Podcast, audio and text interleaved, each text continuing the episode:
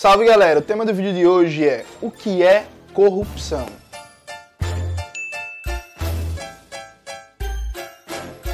Antes de começar propriamente o tema do vídeo do canal, quero muito agradecer a você que ajuda a manter e melhorar nosso canal a partir do Apoia-se.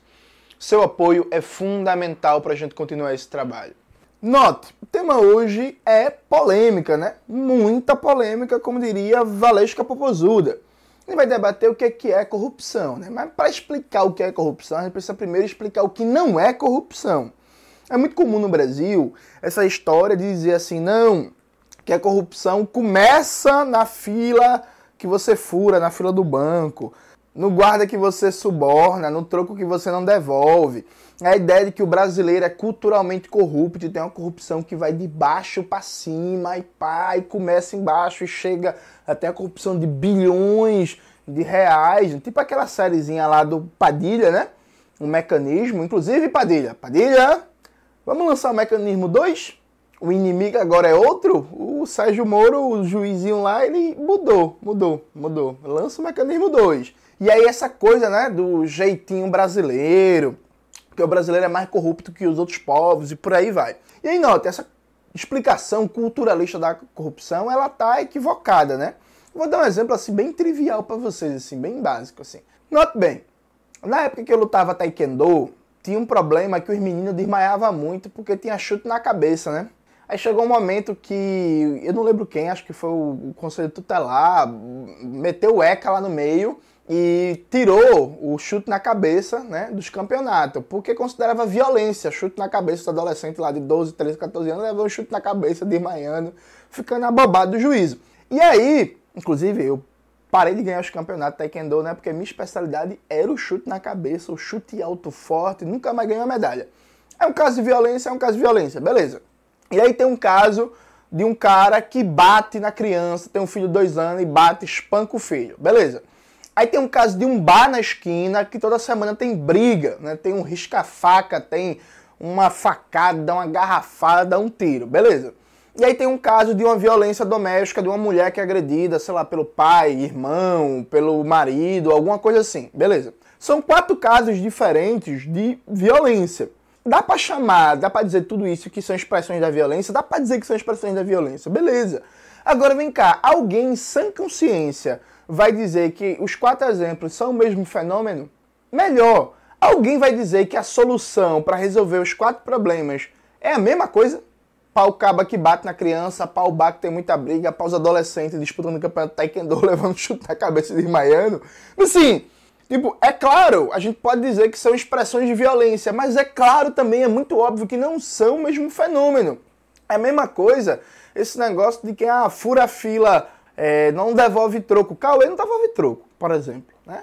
Segura vários trocos meu, não devolve troco.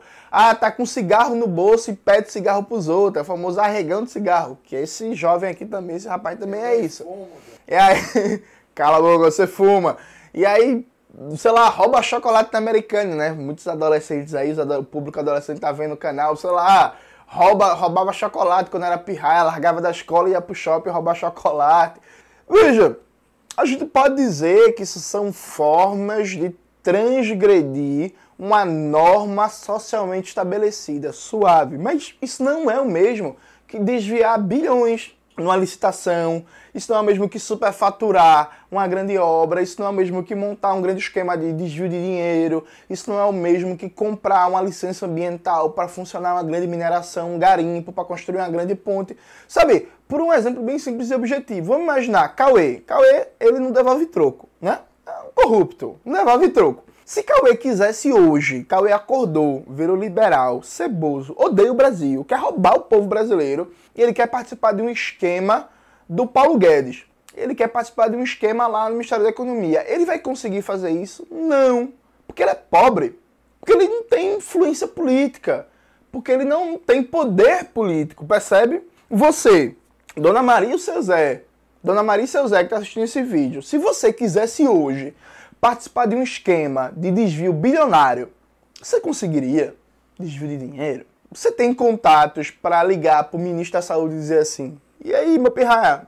Dale, dale, dale. Olha, esse esquema aí, velho, desvio de bilhão aí da vacina aí, eu quero entrar. esse negócio aí de comprar milhões de reais aí de cloroquina, ivermectina pro exército, eu quero entrar nesse esquema aí. Como é que eu entro nesse esquema? Você tem poder, você tem influência, você tem contatos para fazer isso? Não, mas você consegue subornar um guardinha na esquina dando 50 reais da carteira. Percebe que não é a mesma relação? Você consegue roubar um chocolate na Americanas. Inclusive, Americanas não me processe, viu? Só um exemplo aí aleatório. Consegue roubar um chocolate, tudo bem, mas não é a mesma relação. Note uma coisa, gente. Para participar de grandes esquemas de corrupção, você tem que ser rico já, previamente. Puxe pela memória. Toda vez que tem um grande esquema de corrupção, de desvio de dinheiro, pá, os organizadores, os cabeças, quem organizou o negócio, são pessoas que já eram ricas, já tinham muito poder político, já tinham muita influência. No máximo aparece quase sempre um caseiro, né? Coitado do caseiro. O caseiro mora em Campos do Goitacazes, mora no interior, mora numa casa de Tauba e tem 30 imóveis no nome dele. Ele nem sabe disso né? Ou então o caseiro está numa chácara, cuidando uma chácara, tem oito empresas no nome dele e cinco offshore. E ele descobre pelo Fantástico, não tá vendo a reportagem do Fantástico. Então, normalmente quando um pobre aparece num esquema de corrupção bilionária é porque ele é laranja, porra. Ou ele não sabe, ou então ele recebe mil pau para o nome dele para um esquema que vai faturar 10 bi, tá ligado? Então veja, a gente não pode equiparar dessa perspectiva culturalista simplista e rasa. Ah, você é responsável também pela corrupção no Brasil porque você fura fila, porque você não devolve troco, porque você rouba a senha Netflix, porque você copia piadas do Twitter, porque você está roubando o supino, sei lá, qualquer coisa dessa. Não é a mesma coisa. São relações de poder político e econômico que permitem a grande corrupção, e eu vou explicar o que é isso. E são também fenômenos diferentes que a gente chama do mesmo nome. Então, o fenômeno de subornar o guardinha de trânsito e dar 50 conto para ele não é o mesmo fenômeno de organizar um esquema bilionário de desvio de dinheiro. São coisas diferentes que a gente dá o mesmo nome. É a mesma coisa de chamar o problema dos meninos no campeonato Taekwondo levando chute na cabeça e desmaiando e o problema do bar que toda semana tem uma briga, um risca-faca. Ah, é tudo violência. É verdade. Só que a questão do Taekwondo foi resolvida muito fácil. Chegaram lá, aplicaram um ECA, menor de idade, não pode ter chute na cabeça no campeonato. Não era nem menor de idade, acho que era até 16 anos, assim, menor, abaixo de 16 anos, não podia ter chute na cabeça. E aí pronto. Resolveu. Os meninos pararam de levar chute na cabeça, parou de desmaiar. Acabou. Tá ligado? É isso. Aí, para resolver a violência no bar, vai fazer o quê? Vai chegar alguém com ECA lá e vai dizer assim: gente, aqui é o ECA e eu sou do Conselho Tutelar e eu quero que vocês não deem engarrafada na cabeça um do outro, sabe? É isso, são fenômenos diferentes.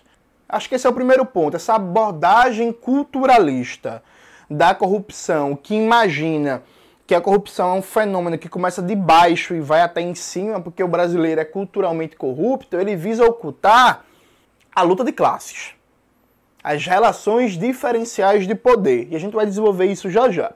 A segunda questão é que se define a corrupção pelo que é legalmente permitido. Veja, na prática, o que é corrupção? São diversos tipos de crimes que partem da violação da lei. Então, algumas condutas são criminalizadas quando você fere essas condutas referente ao objeto específico né, que está que, que tá legislado em relação à corrupção, você é corrupto. Então, por exemplo, no Brasil é proibido você pagar diretamente a um partido político do governante para ganhar uma licitação. Isso aqui seria um caso de corrupção. Em vários países do mundo, não.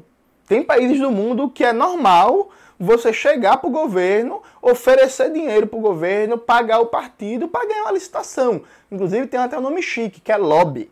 Você faz lobby. Veja, várias práticas de lobby no Congresso dos Estados Unidos, no legislativo deles, são considerados crimes no Brasil, pela nossa legislação. Então, o que é, o que é corrupção, o que não é, tem uma fronteira também política, cultural, do direito. O direito normatiza. Agora, a definição jurídica do que é corrupção, ela é muito estreita e ela não consegue pegar uma série de elementos. Por exemplo, é crime, vamos imaginar que eu sou um grande empresário, né? E aí eu quero, eu chego aqui para o governador de Pernambuco e dou 100 milhões por debaixo dos panos para ganhar uma licitação de construir um viaduto. Isso é crime, beleza? Beleza. Agora, se eu chego na campanha eleitoral, dou os mesmos 100 milhões para o partido do governador e acerto com ele que depois da eleição a prioridade da política de mobilidade urbana vai ser construir viaduto que vai garantir que no mínimo um dos editais seja da minha construtora, isso não é crime. A relação é praticamente a mesma, percebe? O efeito, inclusive, é o mesmo. O efeito é você garantir que uma grande construtora paute a política de mobilidade urbana e a política de concepção de formatação das cidades e dê prioridade para obras rodoviárias, grandes obras rodoviárias como viadutos, rodovias, duplicação de BRs e por aí vai. A relação é a mesma, só que uma é crime outra não, outra é legal. O empresário pode tranquilamente, na época da eleição, chega lá, doa milhões de reais, sabe, para um partido político, para uma campanha, para um candidato e aí depois, coincidentemente, as secretarias de governo vão adotar políticas que beneficiam o ramo de negócio das empresas que doaram. Isso é legal. Por exemplo, na eleição de 2020, né, o Bruno Covas teve uma arrecadação de campanha infinitamente maior do que o Guilherme Boulos. Aí essas empresas que doaram milhões de reais para a campanha do Bruno Covas Coincidentemente, as secretarias da Prefeitura de São Paulo estão aí tocando políticas que beneficiam essas empresas. Isso é legal, tá ligado? Assim como aqui em Pernambuco, a Moura do B, a construtora, ela tem uma relação de longo prazo aí com o PSB, né, com o partido no governo do estado, com o partido na prefeitura do Recife. Aí, coincidentemente, isso aqui é uma ironia, né, gente? O prefeito, o João Campos, aprovou um plano diretor na cidade que facilita a construção de grandes arranha-céus e facilita a especulação imobiliária, imitando inclusive o plano diretor de Salvador, que é governado pelo DEM. Aí o tal do governo progressista aqui em Recife, né, que é PSB na cabeça e PDT na vice, imitaram o mesmo modelo de plano diretor do DEM, Salvador. E aí é um plano diretor ótimo para as construtoras. Aí, porra, é coincidência, né? Não, sabe? E pelo pelo direito brasileiro, isso não é crime. Tá tudo certo. É parte das regras do jogo. Então percebe como a compreensão jurídica do fenômeno do direito, ela não consegue abarcar um conjunto de estruturas e de relações e veja, isso não é porque a lei é insuficiente. Isso não é porque a lei não tipifica todas as condutas que deveriam ser criminalizadas. É claro que a gente poderia melhorar na legislação, isso é evidente. Mas o da questão é que o fenômeno social, a realidade, sempre ultrapassa o direito. Por quê? E aí a gente vem na questão central. O que é corrupção, gente? E aqui eu não estou falando de furar fila, de subornar o guardinha. Eu estou falando da corrupção bilionária, milionária, aqueles grandes desvios de verbas, fraudar a licitação, superfaturar grandes obras, comprar licença de funcionamento ambiental, interferir em grandes compras governamentais, subornar órgãos de fiscalização e regulação e por aí vai. O que, que é? Corrupção é a capacidade que determinados agentes políticos e econômicos têm de uso flexível da legalidade de acordo com seus interesses de classe e de grupo. Que, que significa isso? Veja, no capitalismo existe o tal do Estado de Direito burguês, né? que supostamente é um Estado que funciona a partir de leis e que a lei é para todos. Na prática, no mundo real, isso não existe. Como diria o francês Michel Foucault, existe uma gestão diferencial das ilegalidades. É próprio do Estado Democrático de Direito a ilegalidade.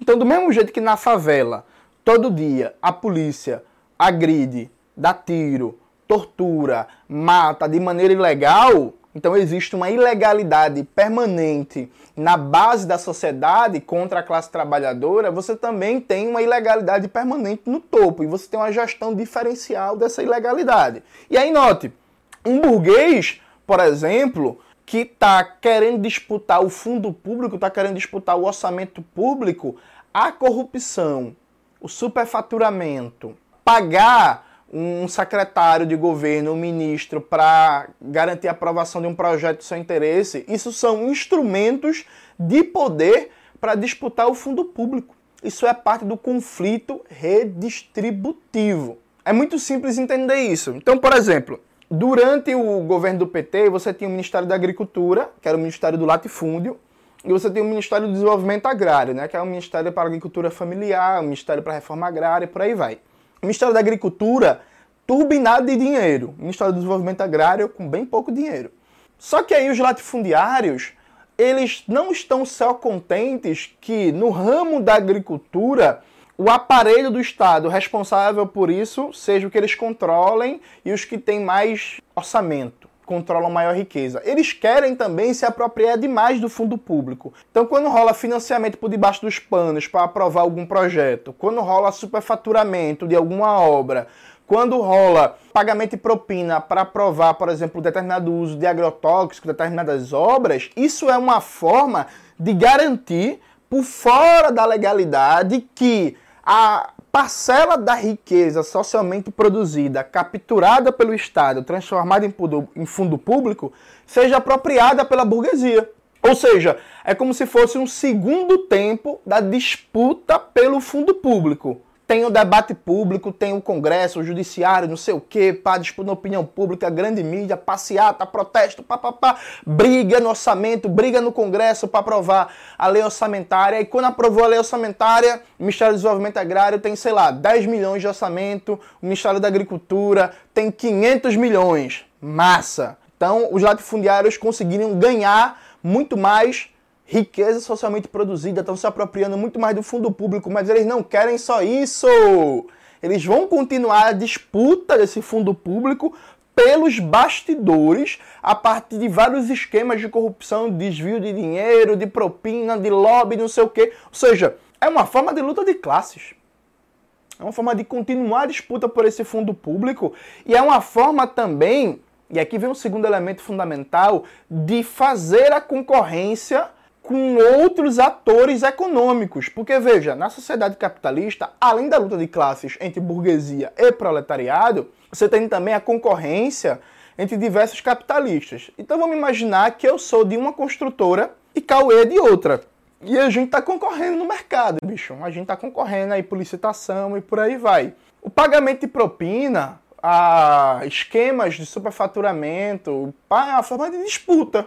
Então, pode ser incorporado como parte do jogo que um governador chegue assim para um cara de uma construtora e diga assim: ó, oh, bicho, o bagulho é o seguinte. A gente vai construir aqui uma grande BR aqui no interior do estado, pá, vai ser uma obra de 150 milhões, né? E a gente tá vendo aí quem vai ajudar, quem vai adiantar pro nosso lado, a empresa que ajudar adiantar mais vai ganhar a licitação, né? Pode ser a sua. Aí, essa empresa que quer ganhar do concorrente vai pagar lá 10 milhões de propina. Esses 10 milhões de propina servem para esse partido que já está no governo ter mais dinheiro na hora de disputar a eleição, a partir de caixa 2, caixa 3, 4, caixa 4. Esse grupo se reproduz no governo e esse grupo empresarial que usou a corrupção, a propina para ganhar o dinheiro, também tem um lucro muito grande, vai continuar a parceria econômica com esse governo, esse partido de momento e por aí vai. Ou seja, a corrupção, no mais das vezes, são formas de luta de classes da burguesia contra o proletariado e dentro da, dos próprios segmentos da classe dominante para disputa de fundo público, controle e formatação de políticas públicas. Simples e objetivamente. Aí um liberal safado pode pensar assim: ah, Jones, Tá vendo que tem que ser estado mínimo, tem que, tem que ser ANCAP, ANCAP, né? Que é a moda da internet. ANCAP, tem que ser ANCAP, sem estado. Mas veja, os exemplos que eu dei agora é, passam muito pela mediação do Estado, porque não existe capitalismo sem Estado. Todo, toda acumulação capitalista passa pela mediação da regulamentação pública. Tranquilo, mas veja, também existe espionagem empresarial, também existe chantagem no mundo corporativo. Também existe a tentativa de você sabotar industrialmente, né? Não acredita em mim, entre no Google, botem lá, espionagem industrial, sabotagem industrial. Inclusive existe um ramo gigantesco, milionário na advocacia brasileira de qualquer país capitalista, especializado em combate à espionagem e sabotagem industrial, que ganha muito dinheiro porque tá um grande burguês sabotando o outro, tentando usar mecanismos ilegais para combater o outro e assim eles vão disputando. Isso também pode entrar num ramo de corrupção. Ou seja, a ilegalidade, a gestão da ilegalidade depende de uma série de interesses de classe e de relações de poder. Porque, veja, o esquema da Odebrecht, que foi revelado pela Lava Jato, veja, foi revelado porra nenhuma, todo mundo sabia disso. Não existe, como diria minha tia, né? Não existe segredo com mais de três pessoas, porra. A Odebrecht, ela tinha um departamento para pagar propina e pagar propina para mais de 150 pessoas, gente e tinha dezenas de funcionários organizando, que organizavam pagamento de propina. Isso não existe segredo disso. O que, é que impediria, por exemplo, um funcionário da Aldebrecht de chegar na OS, sei lá, e aí pedir assim, ó, oh, bicho, se tu me der 200 mil conto, eu te desenrolo a lista de propina da Aldebrecht. Qual é o X da questão? O caso da Aldebrecht veio à tona e ganhou força porque já tinha vindo outros casos. Tem um caso dos anos 90 de um disquete da Odebrecht com a lista de propina, de porra nenhuma. Aí depois teve outro caso mais para frente que ficou famoso numa dessas operações da Polícia Federal com nome indiano, nome árabe, uma porra dessa assim, que eu não vou lembrar o nome, que também depois deu em nada e por aí vai. O grande diferencial foi que o governo dos Estados Unidos junto com as empresas dos Estados Unidos, enfim, o imperialismo estadunidense, estava se ressentindo de como a Odebrecht estava ganhando mercados na América Latina, em África e no próprio Estados Unidos, e decidiu jogar abaixo o setor da construção civil e da engenharia complexa do capitalismo brasileiro, porque estava fazendo concorrência com as empresas monopolistas dos Estados Unidos. Isso cria uma condição política, uma nova correlação de forças que faz com que a ilegalidade da Odebrecht, que todo mundo sabia, era um segredo de polichinelo. Todo mundo sabia do, das malícias do Eike Batista também, que caiu junto na época da Lava Jato, não sei o que. Todo mundo sabia. Sabe, um bagulho estranho, um negócio feioso. De repente se cria uma correlação de forças que derruba. Tá ligado? Aí por isso que quando você vai ver, você vê que, porra, o esquema acontecia há 10, 15 anos, 20 anos, envolvendo, às vezes, até milhares de pessoas, né? E aí é isso, não deu em nada. Por exemplo, quem é que não sabe, gente, do esquema de compra de votos para aprovar a reeleição para o FHC se manter no governo? Tá ligado? Todo mundo sabe disso, pô. Tem quê? Tem porra nenhuma. Quem é que não sabe que esse esquema de compra de votos para a reeleição do FHC começou com caixa 2 com desvio de dinheiro lá em Minas Gerais? Todo mundo sabia disso. Isso foi ser revelado no negócio do mensalão, porque se criou uma série de interesses políticos, de novas correlações de força, que fez com que um negócio que existia há 10 anos e ninguém foi preso, ninguém nada, de repente virou um escândalo e as pessoas começaram a ser presas e por aí vai. Percebe? Ou seja, até há uma gestão de casos de corrupção. Hoje, por exemplo, o Paulo Guedes não sofre nada. É possível que daqui a um ano, dois anos, três anos, com a mudança da correlação de forças, eita, o Paulo Guedes é corrupto. Aí vão fazer o quê? Vão falar que o Banco do Brasil, na gestão do Bolsonaro, vendeu uma carteira de crédito no valor de 3 bilhões para o BTG, que é o banco do Paulo Guedes, no valor de 300 milhões. Repetindo, a carteira de crédito valia 3 bilhões, com B de bola, e ela foi vendida por 300 milhões com M de milho. Gente, isso é claramente uma malícia. Isso é claramente um negócio assim que não se explica. Sabe o que aconteceu? Nada. Algum órgão de regulação econômica entrou na jogada para questionar essa operação? Não. A grande mídia soltou reportagem, fez investigação, foi objeto de matéria de 20 minutos no Fantástico? Não. O Ministério Público foi em cima? Não. O STF Pá, não. Inclusive, eu lembro que na época o pessoal chegou até a entrar com ação no STF, questionando. Não deu em nada. Veja, todo mundo sabe que é malícia, gente. Porque por um motivo simples e objetivo. Você não vende uma carteira de crédito no valor de 3 bi por 300 milhões e tá tudo certo. Tem algo errado. Só que aí daqui a um ano, a dois anos, quem sabe, com a mudança da correlação de forças, aí vem uma investigação, e aí, porra, o Paulo Guedes foi preso, aí vem matéria especial, aí descobriram? Não, não descobriram. Há uma gestão diferencial dos casos de corrupção, que, porque inclusive essa própria gestão seletiva dá uma certa legitimidade ideológica ao sistema, que é para dizer assim: ó, a corrupção está sendo combatida. A corrupção não está sendo combatida. A corrupção está sendo gerenciada. Porque enquanto existir poder econômico diferenciado da classe dominante, enquanto existir um sistema político, um Estado burguês com capacidade decisória afastado das grandes massas, vai ter corrupção. Alguém pode pensar assim: ah, Jones, então você é daquela tese que não existe capitalismo sem corrupção. Sim, eu sou daquela tese. Como é que você explica, por exemplo, que a China era um dos países mais corruptos e que o Xi Jinping teve que fazer uma campanha contra a corrupção? Veja, a corrupção cresceu justamente no período de reformas e abertura, que cresceu o capitalismo, as relações capitalistas na China, em que a democracia socialista, maoísta, foi desmontada. A mídia burguesa não fala disso, mas veja, parte da campanha contra a corrupção do Xi Jinping é justamente reativar os órgãos de democracia direta, como as bases do partido, os comitês de fábrica, os comitês de bairro, entendendo que quanto mais o poder decisório e o poder participativo é diluído no conjunto da sociedade e entre os diversos órgãos da classe trabalhadora, menos possibilidade de corrupção você tem. Então, parte da campanha anticorrupção do Xi Jinping é democratizar a participação política e a participação no poder político. Porque é isso, corrupção é concentração de poder econômico e poder político, simples e objetivamente.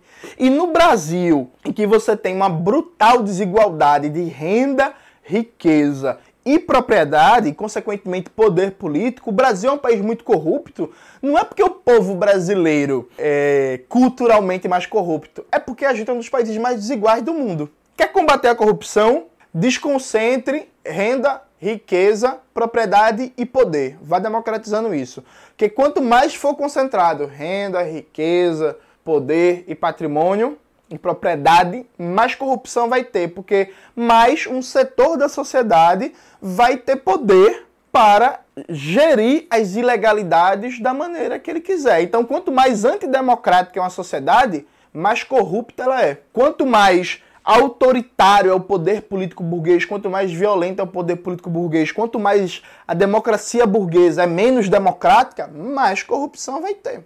Quanto mais concentração de riqueza, patrimônio, propriedade, mais corrupção vai ter. É bem simples a conta. Veja, porque no Brasil todo juiz acha que é Deus e faz o que quer? Porque efetivamente um juiz no Brasil é alguém que ganha mais em termos de renda que 90% da população brasileira, aliás, 95% da população brasileira, porque esse povo tem uma renda de 30 mil, 40 mil, 50 mil, porque tem uns 100, 80 mil, né? Porque tem uns penduricalho ali, né? Auxílio moradia, auxílio paletó, auxílio eu sou feio, auxílio voz de marreco, auxílio não sei o quê.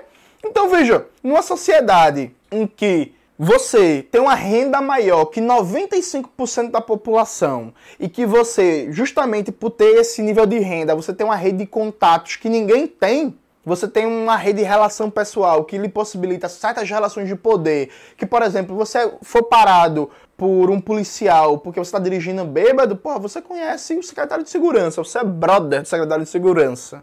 Você conhece coronel da polícia, você liga para ele.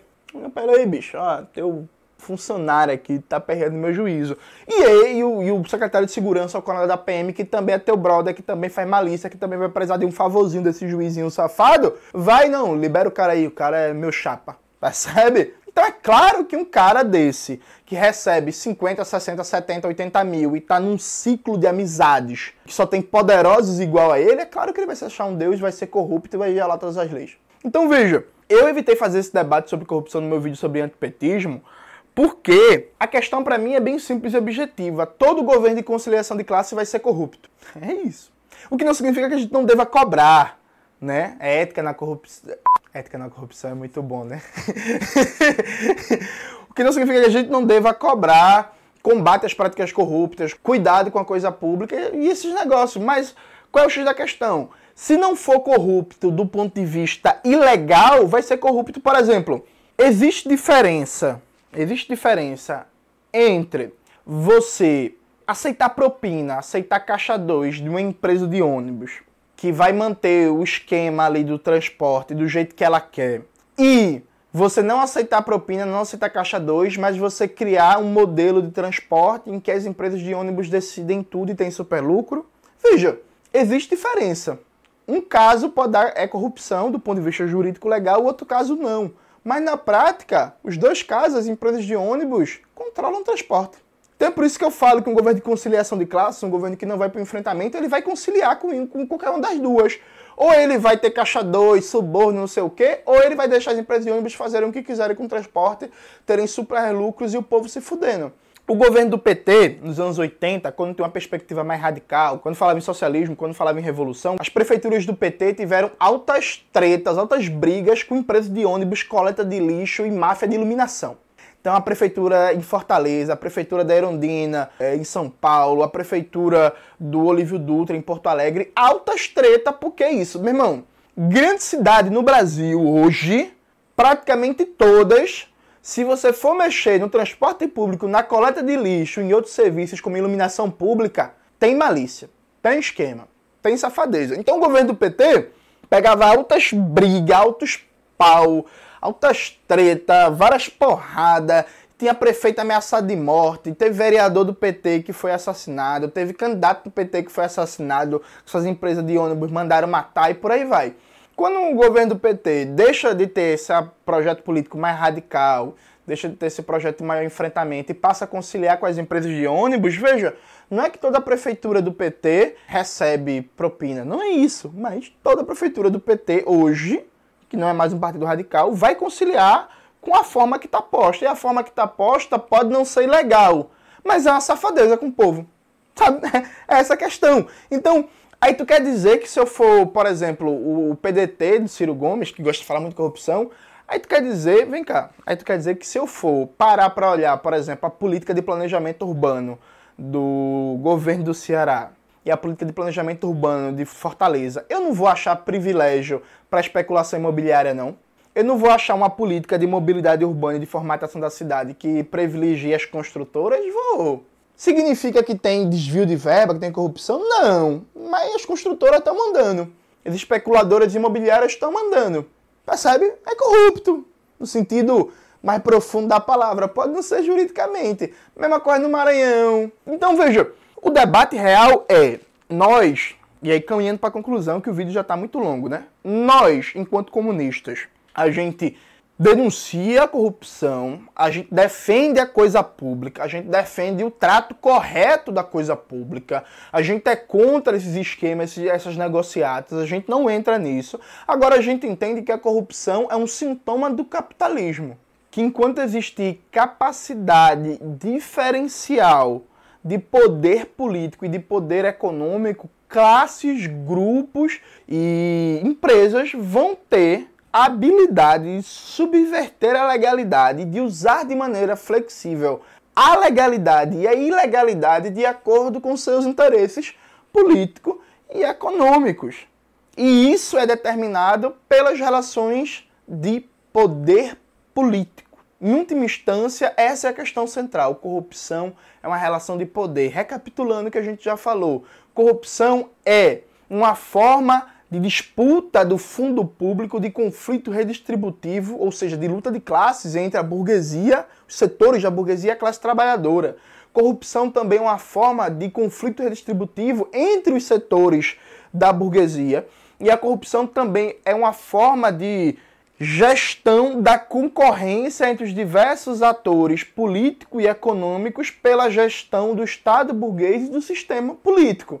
Então, o debate sobre a corrupção é um debate materialista, um debate para debater economia política, para fazer debate sobre poder político, sobre estrutura e dinâmica do Estado. A explicação não é culturalista, a explicação não é jurídica, a explicação é sociológica no sentido mais profundo da palavra sociológica. É por isso que você, você, classe média aí, revoltado, você que é contra a corrupção, contra a corrupção, né? Contra a corrupção. Você quer combater a corrupção? Eu também quero. Vamos combater a corrupção? Pronto. Vamos lutar pela Revolução Brasileira. A melhor forma de combater a corrupção é lutar pelo socialismo no Brasil. Então você está convidado para largar esse negócio aí de pato amarelo, de dancinha ridícula e vir lutar pelo que é certo. É isso, galera. Espero que vocês tenham gostado do vídeo de hoje. Não esqueça de se inscrever no canal, ativar o sininho, curtir, compartilhar, entrar na nossa lista do Telegram de transmissão que está aqui, olhar os cursos do Classe Esquerda, as camisas da Bolivariana, os cupons de desconto e tudo isso que vocês já sabem. Um beijo e até a próxima.